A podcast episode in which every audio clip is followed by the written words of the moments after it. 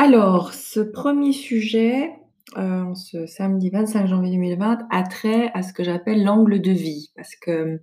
j'ai eu un super échange avec, hem, un de mes frères que j'estime, plutôt comme un parrain, avec qui j'ai vraiment une super communion, c'est Albert, que certains d'entre vous connaissent déjà, je crois. Hem et on parlait des fois dans nos vies, heu, de l'angle mort qu'on peut avoir. C'est-à-dire qu'il y a des zones comme ça un peu aveugles. C'est d'ailleurs un sujet qu'on avait déjà pas mal abordé dans le passé avec un autre de mes frères de cœur qui s'appelle Aurélien, qui se reconnaîtra aussi. Hem, alors je pense que cette façon de voir la vie, de voir les choses, quand on a un petit peu on a un peu ces zones aveugles, ça peut arriver à n'importe qui d'entre nous. Ça n'est pas seulement, quelque chose qui peut survenir, heu, dans la vie de gens, heu, qui sont hypersensibles ou qui non, c'est je pense quelque chose qui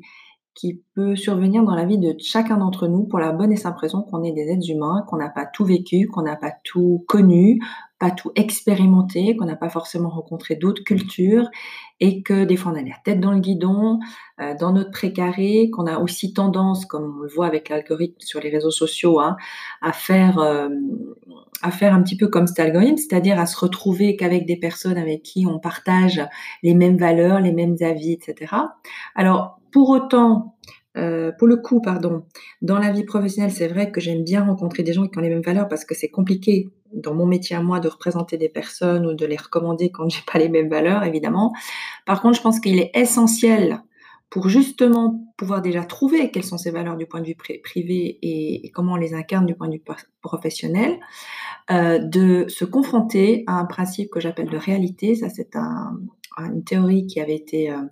m'avait été partagée par Brigitte, une ancienne superviseuse dans le social et donc de se confronter à un principe dit de réalité sur le terrain. Parce qu'on a beau avoir étudié, pour certains d'entre nous qui ont cette chance-là, ou ce privilège, ou, qui aussi à force euh, euh,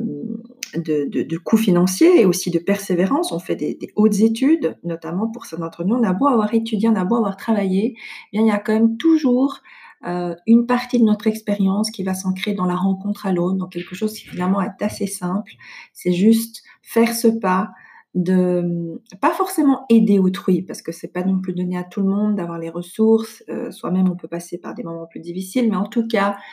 d'être dans l'accueil et dans l'ouverture à l'autre, surtout dans un monde comme aujourd'hui où il est quand même des fois difficile euh, de sortir un petit peu de, des sentiers battus parce que justement, on est encouragé à être dans une forme de performance, euh, de rentabilité, et donc on a tendance à dire voilà, on veut du hyper ciblé, même dans le commercial, hein, on veut des cibles, on veut des, des, des, vrais clients, euh, donc on va pas s'éparpiller, se disperser. Or, des fois, quand on, on est un petit peu plus éclectique, un petit peu plus ouvert, on est finalement très étonné des rencontres qu'on va faire, de ce que ça va avoir comme incidence dans notre vie. Voilà, donc ça, c'est pour l'angle de vie plutôt que l'angle mort, comme on dirait. L'angle de vie, c'est peut-être un petit peu plus ouvert que ce qu'on a l'habitude de faire. Et puis évidemment, en mettant des saines limites, hein, on ne peut pas non plus euh, s'ouvrir à tout, tout le monde, tout le temps. Je vous souhaite une magnifique journée.